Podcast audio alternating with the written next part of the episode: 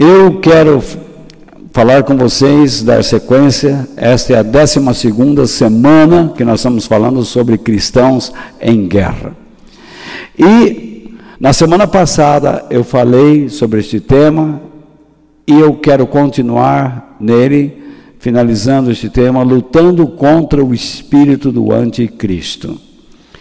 Vamos usar como texto base Tiago capítulo 4, versículo 7, que diz o seguinte: Portanto, obedeçam a Deus e enfrentem o diabo, que ele fugirá de vocês. Na semana passada, eu estava comentando com vocês que o reino do céu está em ação sobre a terra, mas ele ainda não foi implantado. Espero que vocês se lembrem disso, vocês que participaram. Da mesma maneira, o espírito da malignidade que atuará na pessoa do anticristo já está também em atuação sobre o planeta Terra e nós podemos vê-lo e senti-lo de acordo com o que as Escrituras nos dizem. No entanto, ele também ainda não está implantado. Então, o reino do céu anuncia o que? O céu. Porque Jesus veio pregando o reino do céu, em primeiro lugar? Porque Satanás criou uma, uma mentira ele quis o lugar de Deus e do céu foi jogado à terra. E Jesus veio pregar o reino do céu, porque as pessoas que se comprometem com Ele anseiam pelo céu e não pela terra. Então a mensagem, o reino do céu, tem um objetivo: dizer ao homem: o teu lugar é no céu, na eternidade. Agora, Satanás prega o quê? O reino da terra. Lógico, por meio dos seus agentes que ele escolhe, tá? Devido às suas ações, ações dessas pessoas são erradas, pecaminosas, e fica fácil para ele usar as pessoas nos seus esquemas. Então, essas pessoas agindo pela influência satânica, anunciam a vinda de um reino terreno que durará sete anos, que nós chamamos de a grande tribulação. Então, vou colocar alguns textos aqui, são vários, e vamos comentando. Nós sabemos que Satanás, no céu, tentou usurpar o lugar de Deus. E por conta dessa tentativa, ele seduziu uma terça parte dos anjos, e estes, por o acompanharem, foram expulsos do seu lugar de habitação, ou seja, do céu, da presença de Deus. Então, volte para mim. Nós sabemos que Satanás criou aquela confusão no céu, correto? E ele conseguiu seduzir uma terça da parte dos anjos. Estes anjos decaídos que o acompanharam, que foram lançados por sobre a terra, são o que nós chamamos hoje em dia de demônios. São espíritos demoníacos. Eles adquiriram a mesma natureza de Satanás, que era um querubim, era um anjo, que coordenava a adoração nos céus, o, inclusive o louvor. Ele levava as pessoas a se prostrar diante de Deus. Ele falava da grandeza de Deus, tá? Porque o verdadeiro adorador, ele vive para expressar a grandeza de Deus. Então, ele fazia isso, esse era o seu trabalho, expressar a glória a grandeza de Deus para todos os anjos. Mas num determinado instante, ele se achou glorioso e por isso caiu. Ele tentou enfrentar Deus e tombou, foi lançado para fora do céu. Continuando então. Satanás, lógico, depois que ele foi lançado fora do céu, aprendeu que é impossível tanto enfrentar como eliminar a realidade do Deus Todo-Poderoso. A realidade, a veracidade, a vida, a presença, o ser, correto? Ele também sabe que todas as suas ações sobre a terra estão sujeitas às limitações que lhe são impostas por Deus. Então, volte para mim um instante. Com a sua tentativa de derrubar Deus, ele teve que entrar em confronto direto. Eu não sei o que ele teve na cabeça. Alguma coisa maluca passou por ele. Para você perceber o que eu sempre tento explicar. Deus, ele cria algo, mas a sua criação não é perfeita. Deus é perfeito mas nenhuma das suas obras criadas é perfeita. Nenhuma. Por quê? Se ao criar alguma coisa perfeita, essa coisa então teria sua mesma natureza. Teria que ser onisciente, onipresente e onipotente. E, lógico, poderia disputar lugar com ele. Poderia tentar deslocá-lo. Por isso, Deus é o único em todo o universo. Né? Ele é o Senhor e tudo que ele faz não é perfeito. E isto, é claro, dá à sua criação, principalmente àqueles que têm inteligência, a condição do livre arbítrio. A condição de escolher entre o bem e o mal. Veja, Satanás, que era um anjo, um querubim, escolheu mal. Onde? No céu. Ele tentou, na presença de Deus, confrontar-se com o Todo-Poderoso. Caiu. E agora ele age sobre a terra mesmo estando na terra, tá? Temporariamente, ele não tem liberdade de ações. Ele não pode fazer o que quer. Ele está dentro de um espaço de tempo, tá? Já delineado por Deus, dentro de uma história já contada por Deus, porque Deus é onisciente e Satanás não é. Então Deus já diz, desde quando lançou, o que vai acontecer com ele, o que vai acontecer com o mundo e o que vai acontecer com tudo que você pode imaginar.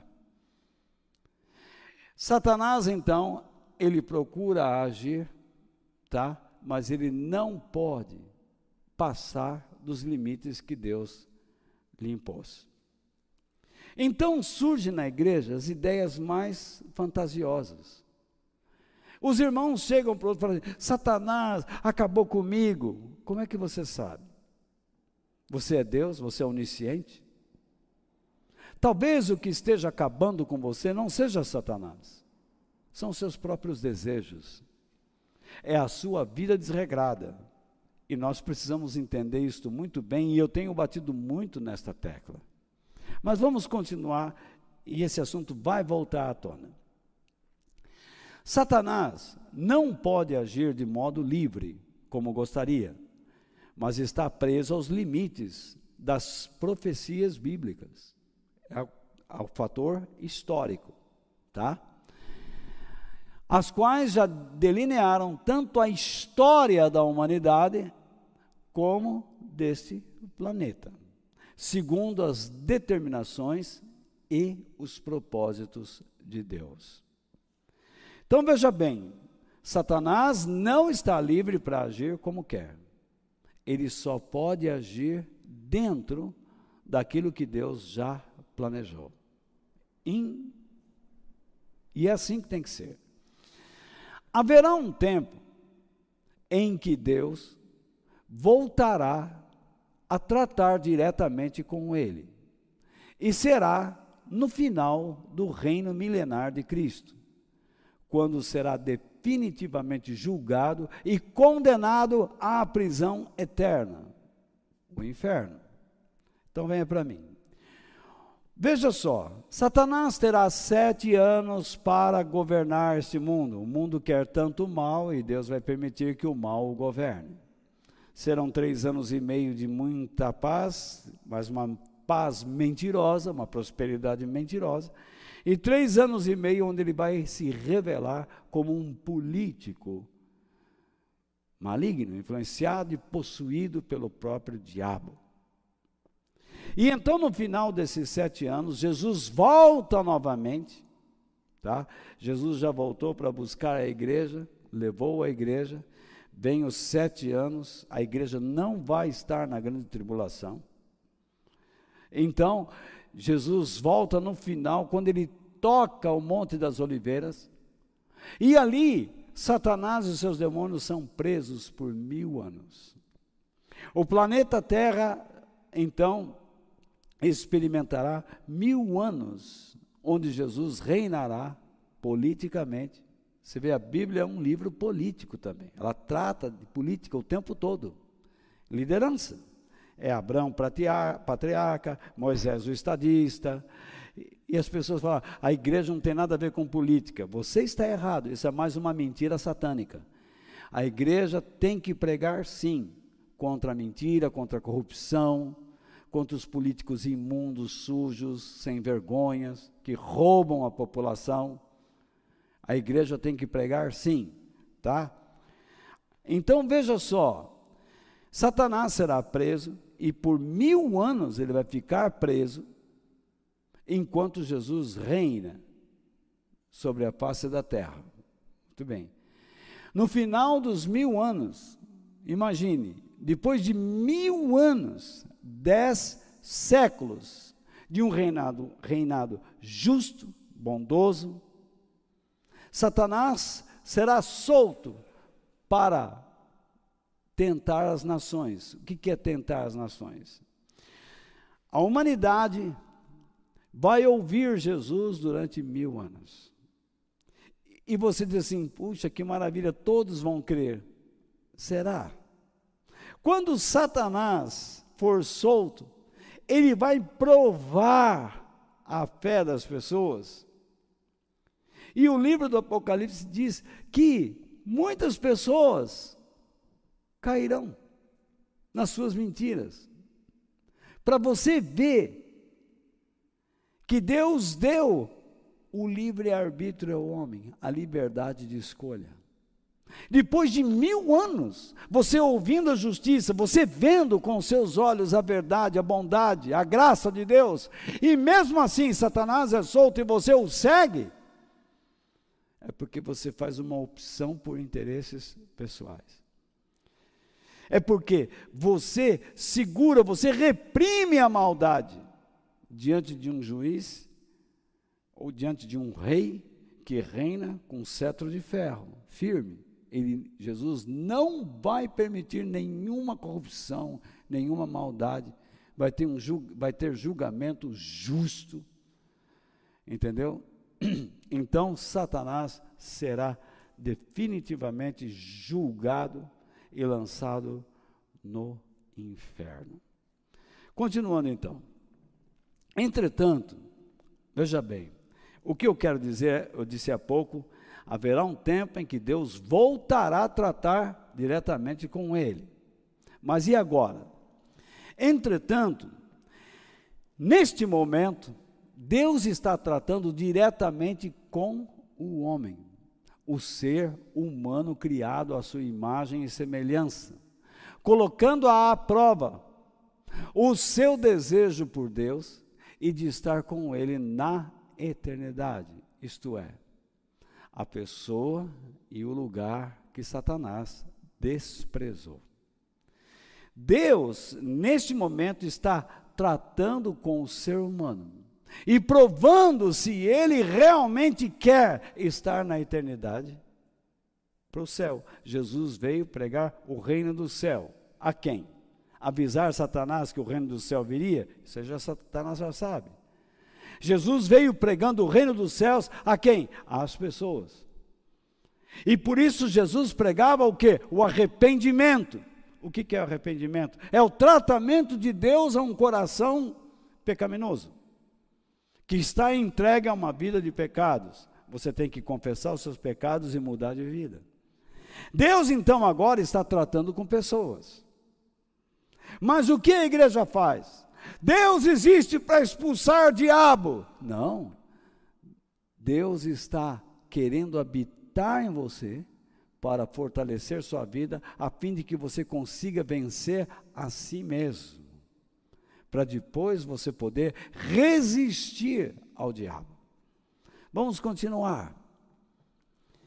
Assim como Satanás desprezou o seu conhecimento da glória de Deus, porque ele, ele não expressava a glória de Deus no céu, ele desprezou isso. O ser humano tem feito o mesmo. Basta você ler esse texto aí, Romanos capítulo 1, versículos 18 ao 32, e você verá que o homem despreza a glória de Deus, transforma a grandeza de Deus em animais, em répteis, em aves, e por aí vai. Então o ser humano tem feito o mesmo, e terá que ser julgado por este seu comportamento. Então veja bem: o ser humano será julgado por estar desprezando a glória de Deus. Venha para mim um instante. Qual é a razão da sua existência? Qual é a razão de Deus ter criado tudo?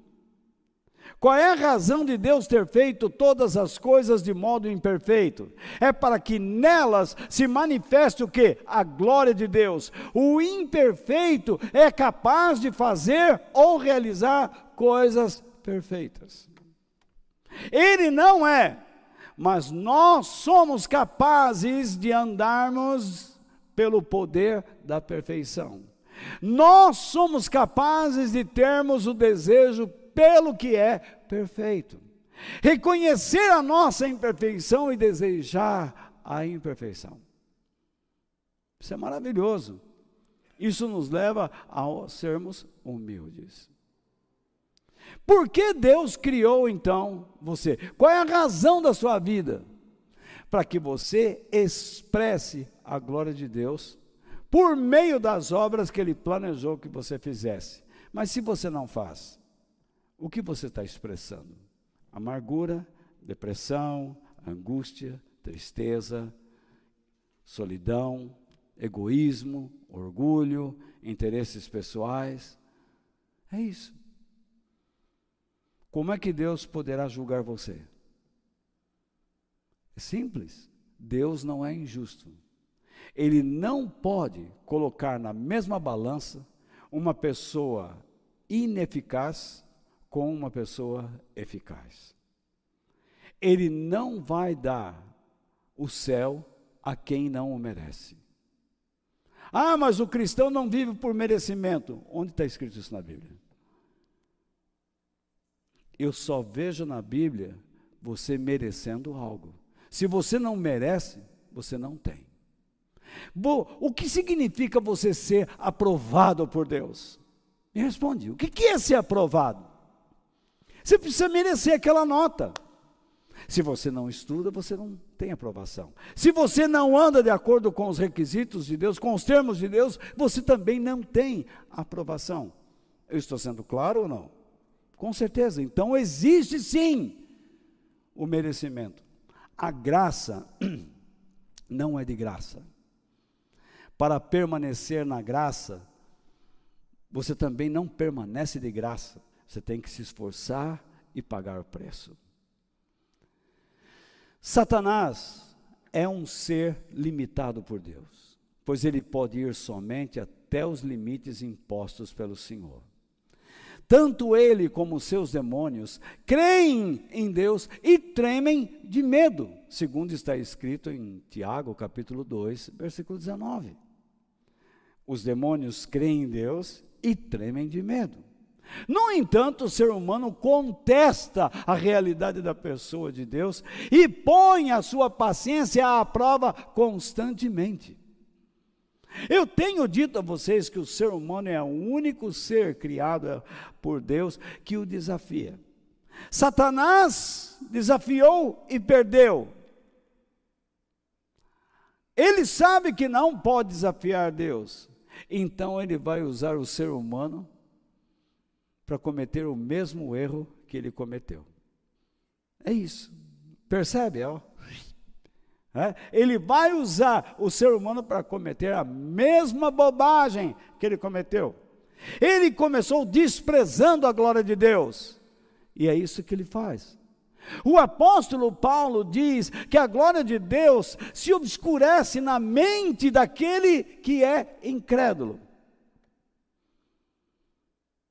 No entanto, há cristãos que dizem: Eu creio, Depende como você crê. Você pode acreditar numa teoria que faz bem ao seu raciocínio, mas não impacta a sua vida. Você continua sendo incrédulo. Na hora de você agir em nome de Deus, você não age.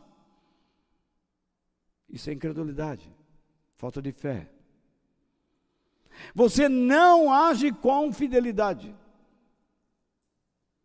E é um problema muito sério.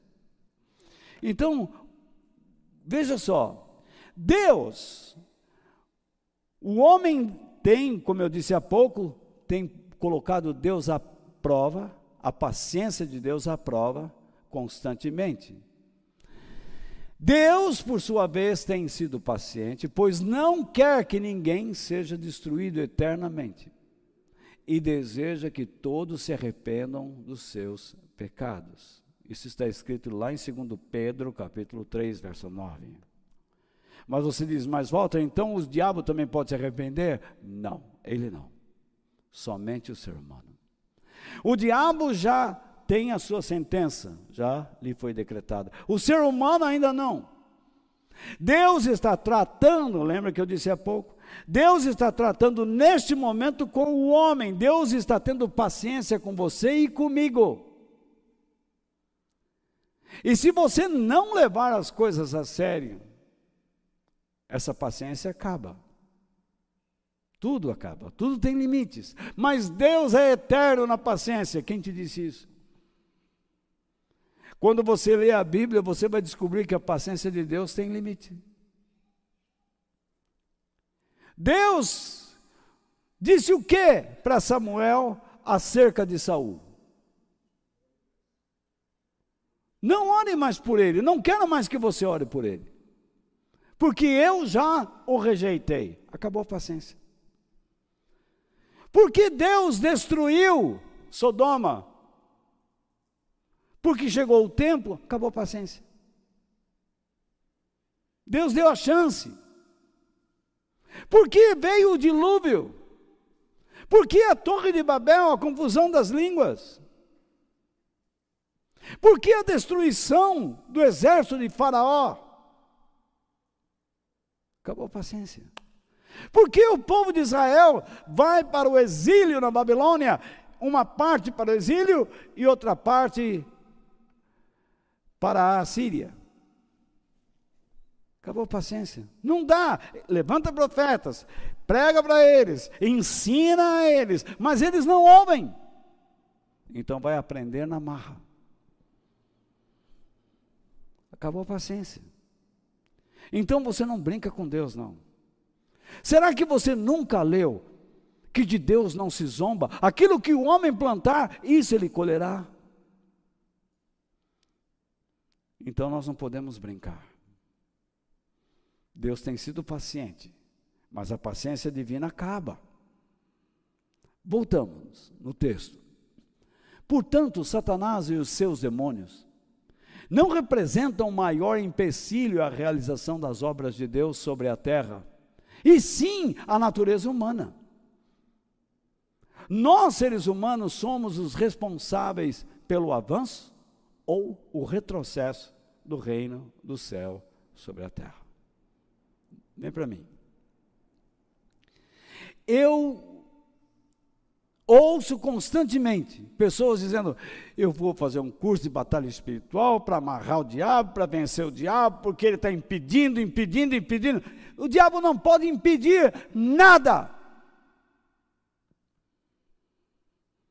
Você nunca leu o que Jesus disse: as portas do inferno não prevalecerão contra a minha igreja? Precisa parar com esse negócio de todo que é oração é o diabo. Repreende o diabo, repreende o... Tem que repreender você. E a mim. Somos nós que desobedecemos, somos nós que erramos, somos nós que desejamos o que não é correto. Somos nós que distorcemos a verdade, somos nós que distorcemos a originalidade da igreja, de nossas vidas, da nossa criação, dos propósitos de Deus. Falta-nos humildade para reconhecer tudo isto. Nós podemos fazer com que a igreja avance ou retrocesse. Simples assim. Nós temos a responsabilidade,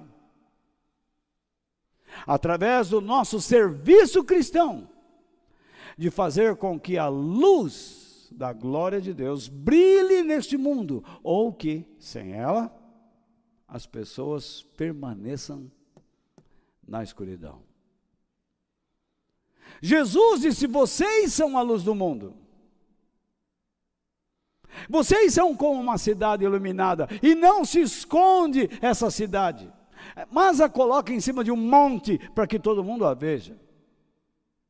Jesus disse: brilhe a sua luz diante dos homens, para que eles, vendo a sua, as suas obras, glorifiquem o vosso Pai que está no céu. Nós temos a responsabilidade de brilhar.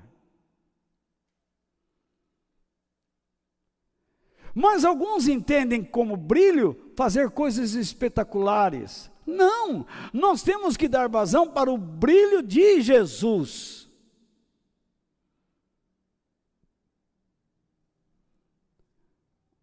Não é os, o espetacular que eu posso criar. Eu não vivo para fazer sensacionalismo. Jesus não está falando de sensacionalismo. Jesus não está falando de uh, shows mirabolantes, cheios de luzes, cores, magia. Não. O brilho do céu o mais puro, o mais cristalino, o mais desprezado.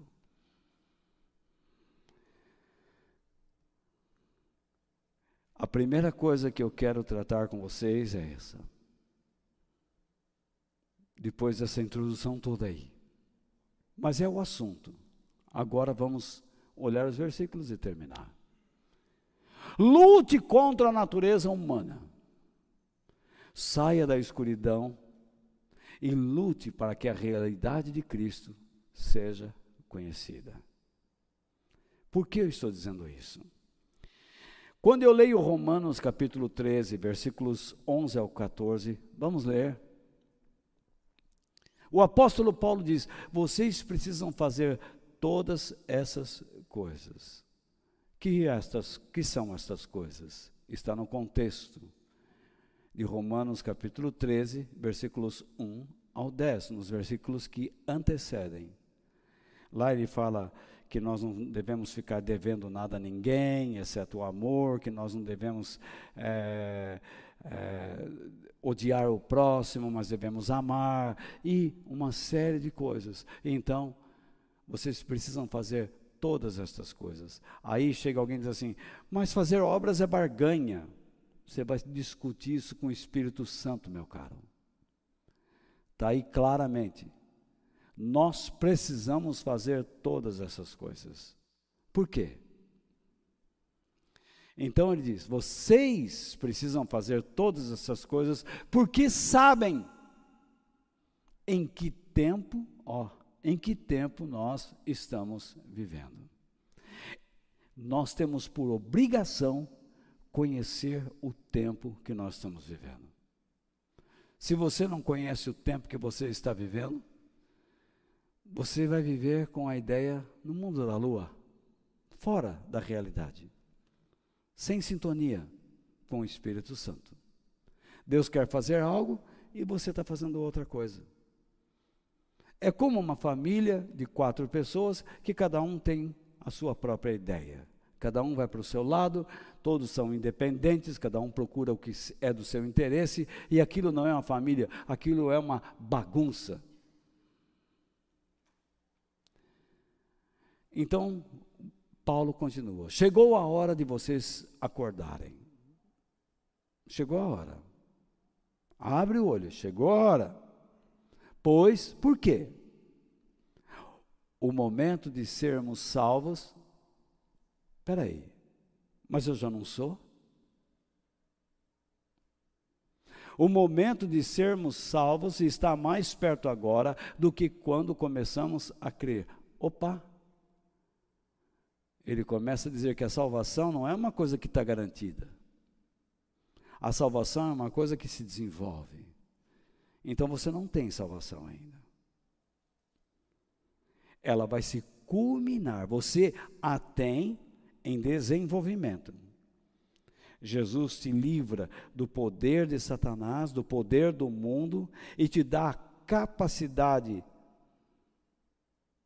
espiritual e moral por meio das Escrituras Sagradas e do Espírito Santo para você lutar contra si mesmo, contra a sua natureza humana, para que você vá à eternidade. Mas você ainda não está plenamente salvo. Você pode perder. Com toda certeza. Eu posso perder, você pode perder. O momento de sermos salvos está mais perto agora. Do que ele está se referindo? À volta de Jesus a eternidade. Jesus não pegou o reino do céu. Então Paulo diz: a noite está terminando. O que, que é isso? A ignorância acerca da realidade de Deus e dos propósitos dele, propósitos dele está terminando. E o dia, o que, que é o dia? É a realidade da eternidade por meio da volta de Jesus, é a própria revelação de Jesus vem chegando. Tá? Então ele diz que a nossa salvação está chegando. E que a noite está terminando, isto é, a ignorância acerca de Deus, Deus vai dar um fim nisso, porque a paciência dele vai se esgotar. E então Jesus será revelado, ele vem chegando. E se tudo isso está sendo preparado e nós sabemos de todas essas coisas, ele diz: por isso, por causa disso, por sabermos disto, por entendermos estas coisas, paremos de fazer o que pertence à escuridão. Isto é, há aquele grupo de pessoas que ignoram, que desprezam a glória de Deus. Paremos de agir como eles. Por isso, paremos de fazer o que pertence à escuridão e peguemos as armas espirituais para lutar na luz. Quando a, palavra de Deus fala de armas espirituais, eu coloco uma referência paralela de 2 Coríntios capítulo 10, versículos 4 e 5, quando Paulo diz que as nossas armas não são carnais.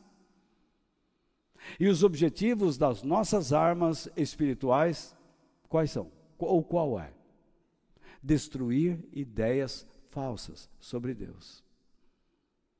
Não, eu tenho a arma para amarrar o diabo. Pra... A Bíblia não diz isso. Você não pode amarrar ninguém. Você não pode amarrar o diabo que Deus mantém solto. Você não pode vencer o diabo porque não é você quem o vence, é Jesus. Você não pode expulsar o diabo dos seus caminhos, porque nem da vida de Jesus ele foi expulso e ainda ele tem autoridade para entrar no céu, liberdade para entrar no céu. Como é que ele não pode entrar na sua vida? Ele não pode lhe dizer o que você tem que fazer. Isso ele não pode. Obrigar, melhor dizendo. Desculpe, vamos mudar o verbo dizer por obrigar. Ele não pode obrigá-lo a fazer o que ele quer. Então, alguma coisa está errada aí na igreja. Nós estamos invertendo. Paulo continua: vivamos decentemente como pessoas que vivem na luz do dia. Ele já não fala na luz que virá, mas ele fala a luz que está, que é Cristo. Jesus é a luz. Então ele diz: nada de farras ou bebedeiras. Tem gente que gosta de entornar, sabe que ficou tontinho e continua. Nem imoralidade ou indecência nem brigas ou ciúmes.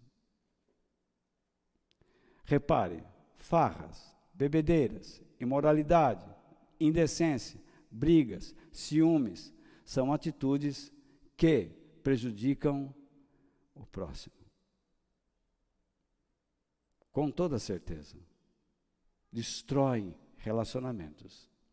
E então ele diz: Mas Tenham as qualidades que o Senhor Jesus Cristo tem e não procurem satisfazer os maus desejos da natureza humana de vocês. Aí está uma prova do que eu estou te falando. Neste tempo, Deus está tratando com o ser humano e não com o diabo. É um erro você ficar gastando a vida inteira para conhecer os segredos do diabo, ser um professor do diabo. Meu Deus! Tem gente que tem orgulho de dizer, eu fui no inferno. Você foi nada. Porque se você tivesse ido no inferno, você ia escrever os seus livros e nem iria vendê-lo. Você ia dar de graça. Se um dia eu pudesse ir no inferno e ver o horror daquilo,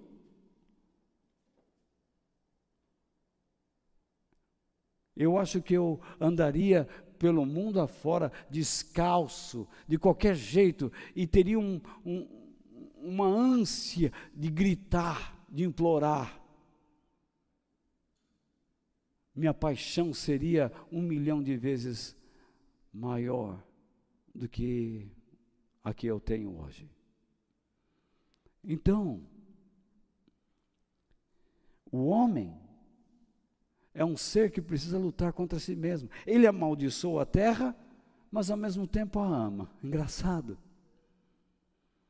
Ele, o ser humano, todo o tempo diz: a minha vida não vale nada, mas também não quer perder.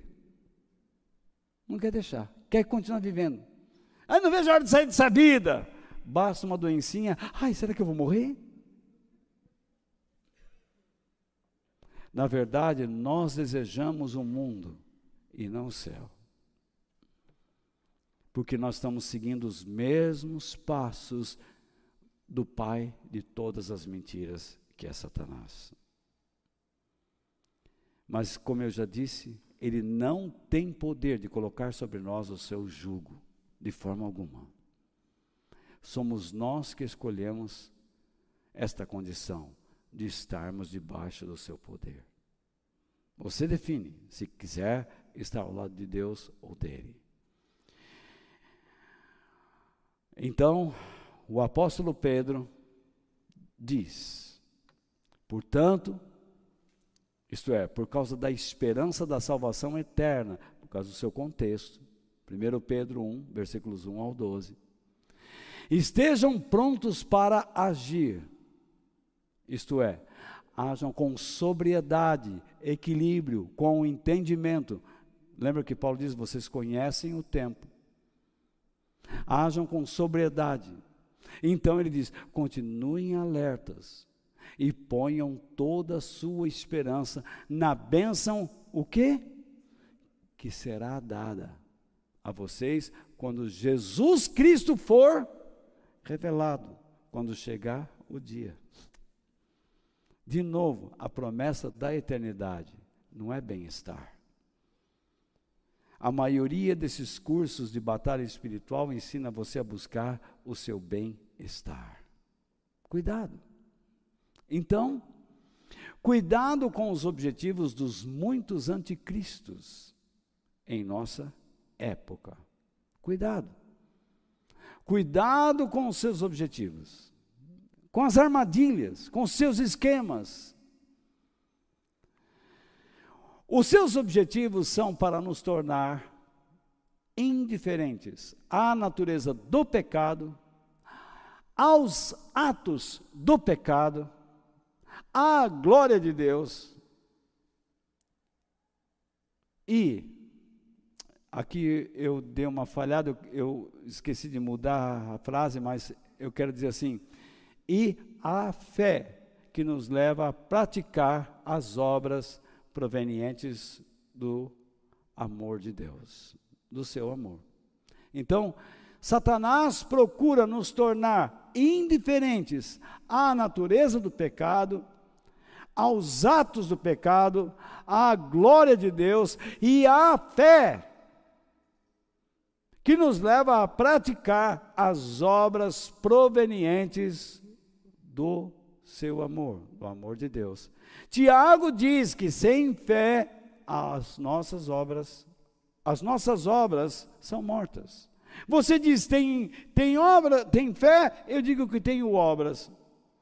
As obras têm que mostrar o que? Revelam a fé que você tem. Se você não é eficaz no reino de Deus, qual é a sua fé? Por isso que nós temos que tomar muito cuidado. Veja só, deixe-me colocar aqui uma coisa que eu acho que eu esqueci também de colocar aí. Satanás, não, eu coloquei sim. Então ele diz lá, até que, voltemos ao texto, é que eu fiquei confuso com a frase que eu esqueci de alterar, mas no meio da, da agitação da mente, me perdoem, por favor. Então, Satanás procura nos tornar indiferentes, tá? à natureza do pecado, aos atos do pecado, à glória de Deus e à fé que nos leva a praticar as obras provenientes do amor divino, até que nos tornemos sonolentos até que a vida de Deus se torne ineficaz e inexistente em nosso ser. Ela se apaga. A pessoa simplesmente se torna religiosa, ela vive dentro da igreja e ela só irá se preocupar com os problemas ou com Deus na, nos momentos de seus problemas críticos. Então ela sai pedindo oração aqui, ai, Deus vai fazer uma obra.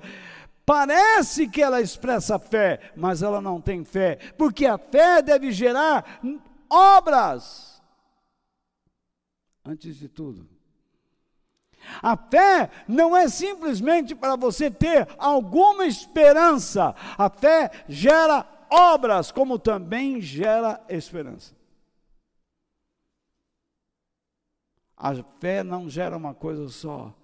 Do mesmo modo que uma pessoa diz, eu amo Jesus, mas não vai à reunião da igreja, ele não ama Jesus. Mas uma pessoa pode ir à igreja sem amar Jesus. Por isso que o maligno não se preocupa se você vai à igreja, se é uma pessoa religiosa, se você faz uma declaração verbal pelo cristianismo, ele não se preocupa com essas coisas. Mas o seu medo é, se você faz uma escolha pelo caminho da cruz, se você escolhe lutar contra os seus desejos pessoais para fazer a vontade de Deus, o medo dele é que a fome e a sede de fazer a vontade de Deus comece a crescer dentro de você, porque Ele sabe que se você fizer o que Deus lhe pede, Deus vai deixar você plenamente satisfeito.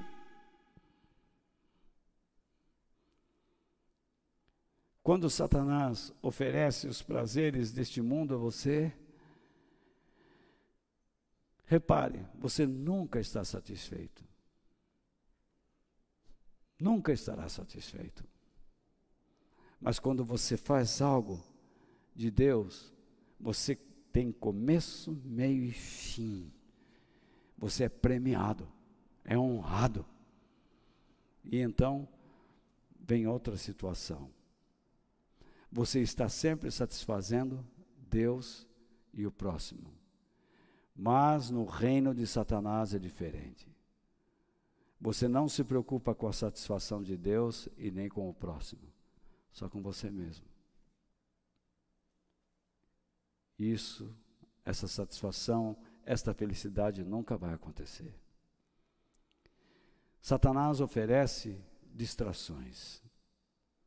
Porque ele sempre vai estimular você a buscar o quê? Interesses pessoais, os seus interesses mais íntimos, a fim de colocá-los acima do reino de Deus. E ele faz isso por meio dos seus esquemas, ciladas, usando os seus agentes humanos ou os seus anticristos, que são os promovedores, os pregadores de um reino que ainda há de vir. O apóstolo Paulo nos diz sobre como nós devemos viver nestes dias que antecedem a volta de Jesus. Em 1 Tessalonicenses capítulo 5, versículos 4 ao 6, está escrito o seguinte: Mas vocês, irmãos, não estão na escuridão. De novo, vocês não estão vivendo na ignorância dos propósitos de Deus. Se você não entendeu o que Deus quer fazer através da igreja, você está na ignorância. Você pergunta para um cristão, vem para mim um instantinho. Se você pergunta para alguém, você entende o que é a igreja? A igreja é o lugar que eu frequento. Não, você não entendeu nada. Você entende porque Deus te chamou para servi-lo? Você entende porque entregou sua vida a Deus? Você sabe por que você fez isso? Ah, porque Deus é bom. Não, você não entendeu nada. Por que você continua na fé cristã? Ah, porque é a melhor vida que tem. Você também não entendeu nada, porque ser cristão é ser perseguido todo dia, é não ter sossego. Você não está sabendo o que está fazendo, você não entende nada.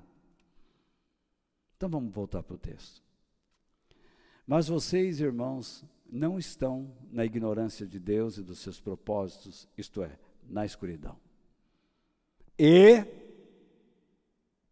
o dia do Senhor não deverá pegá-los como um ladrão que ataca de surpresa. Todos vocês são da luz e do dia.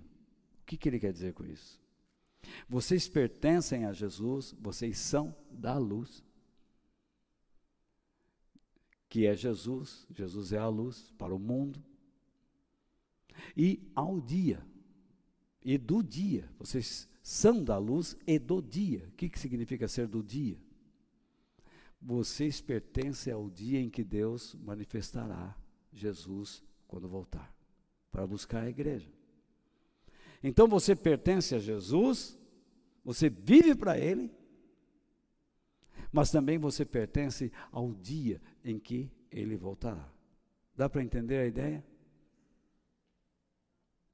Então, veja bem, nós somos, nós não somos, desculpe, nós não somos da noite, nem da escuridão. Por isso, não vamos ficar dormindo como os outros, mas vamos estar acordados em nosso perfeito juízo. A única maneira de nós resistirmos ao espírito do anticristo em nossa época sobre a terra é sermos comprometidos e fazermos a vontade de Deus, confiarmos nos seus propósitos e dependermos da sua graça eterna. Eu quero terminar lendo as palavras de nosso Senhor Jesus Cristo. Em João capítulo 9, versículos 4, versículo 5 diz: Precisamos trabalhar, disse Jesus. Precisamos trabalhar, fazer as obras de Deus. Ah, o reino de Deus, traba, você trabalha para o quê? Você tem um salário, não é? Se você é um escravo de alguém, você trabalha, mas esse Senhor vai te dar o quê? Roupa, comida e abrigo. E se você não trabalha, você não tem nada disso. O trabalho te leva ao quê? Ao reconhecimento de alguém da sua atividade. E ele te premia. Ele te assalaria. Ele te dá um salário. Precisamos trabalhar, vamos voltar ao texto. Precisamos trabalhar enquanto é dia, enquanto Jesus está presente enquanto o Espírito de Cristo está aqui, para fazer as obras daquele que me enviou.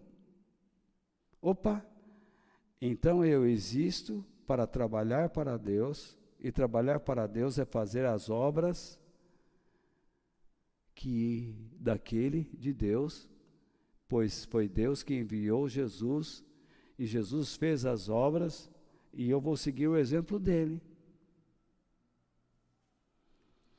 Pois, vamos voltar ao texto, pois está chegando o quê? A noite. Paulo não diz que está chegando o dia? Está, mas Jesus está alertando uma outra coisa. O dia do surgimento do anticristo, a grande tribulação, está chegando. O momento onde o ápice da ignorância de Deus, do desprezo a Deus está chegando. Quando a população mundial vai optar pelo anticristo, vai receber a marca da besta na mão e na testa, vai ouvir a mensagem do falso profeta, verá esse ser sem lei, o perverso, entrando em Jerusalém e se assentando no templo de Deus, insultando o Deus Todo-Poderoso, será enganada por ele. A noite está chegando. Você fica dizendo, eu estou cheio de problemas, cheio de. Quem não está, meu caro? Todos nós estamos. Mas você, por favor, entenda que você não levará os teus problemas para o céu. Deus te deu inteligência para você resolvê-los aqui. E Deus te deu inteligência para entender que você pode resolver os seus problemas e se sentir feliz com as soluções e também esquecer o reino. Que adianta o homem ganhar o mundo inteiro e perder sua alma. Vamos voltar para o texto. Pois está chegando a noite, quando ninguém pode trabalhar. Então Jesus diz: Enquanto estou no mundo, eu sou a luz do mundo. Mas Walter, Jesus não está aqui, está assim. Ele está na igreja. Ele habita na igreja. O Espírito de Cristo está na igreja. E a igreja, por isso que ele disse que os seus discípulos são luz para o mundo, porque ele estará dentro da vida de seus discípulos, brilhando para o mundo. Este é o meio que nós podemos resistir Satanás. Você não precisa fazer corrente, você não precisa fazer novena, você não precisa fazer nenhum, nenhuma coisa espalhafatosa. fazer retrocesso, voltar ao ventre da mãe, é, crer em coisas de maldição, tudo isso é bobagem. Aquele que está em Cristo é uma nova criatura. As coisas velhas se passaram e eis que tudo se fez novo. O que você precisa fazer é obedecer a Deus, é entender o tempo e entender que Deus está tratando com a tua natureza humana e você precisa cooperar com Ele. Toma jeito, é o que eu tenho que dizer para mim mesmo. Lembra que o salmista disse: Volta ao teu descanso, minha alma, porque o Senhor tem sido bondoso para contigo. Fica tranquila aí, volta ao teu lugarzinho. É isso que Deus está dizendo para nós. Lute contra si, entenda o seu tempo. Jesus veio pregando o reino do céu. Para onde você quer ir? O que você almeja? O que você quer? Você por acaso duvida, diz Deus para nós, que eu não posso cuidar de você enquanto você me serve? Eu criei você para me servir. Eu criei você para mostrar minha glória. Eu mostrarei a minha glória a você em todos os sentidos. Não lhe faltará o pão, não lhe faltará cuidados, mas você seja perseverante em nome de Jesus. Que Deus nos abençoe.